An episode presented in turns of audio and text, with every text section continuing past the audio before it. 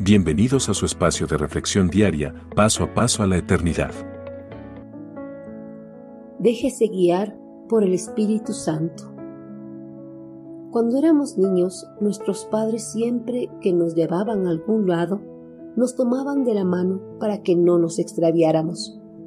Tomados de la mano de nuestros padres, caminábamos tranquilos por todo lugar, porque confiábamos que bajo su guía no tropezaríamos con ningún obstáculo ni caeríamos en algún hoyo profundo. Dejarnos guiar por alguien que se preocupe por nuestro bienestar es lo mejor que podemos hacer.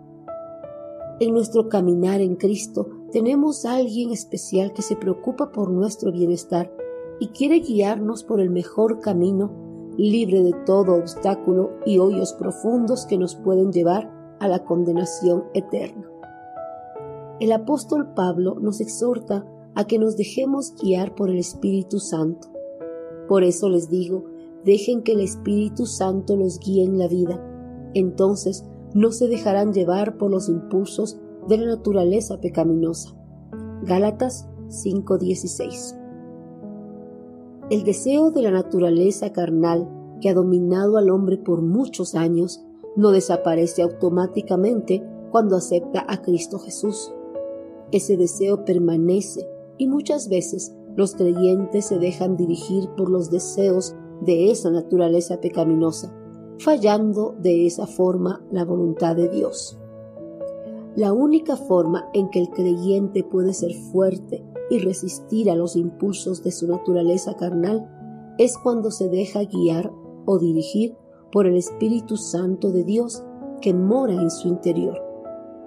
Ser guiado por el Espíritu Santo involucra el deseo de escuchar atentamente su voz, la predisposición para obedecer y la sensibilidad para discernir entre sus sentimientos y su diligencia para actuar.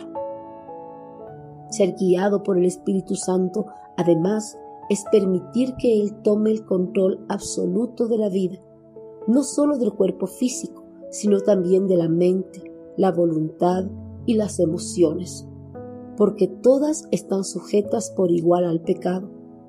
Para no ser guiado por la naturaleza carnal, el Espíritu Santo debe tomar el control absoluto del hombre.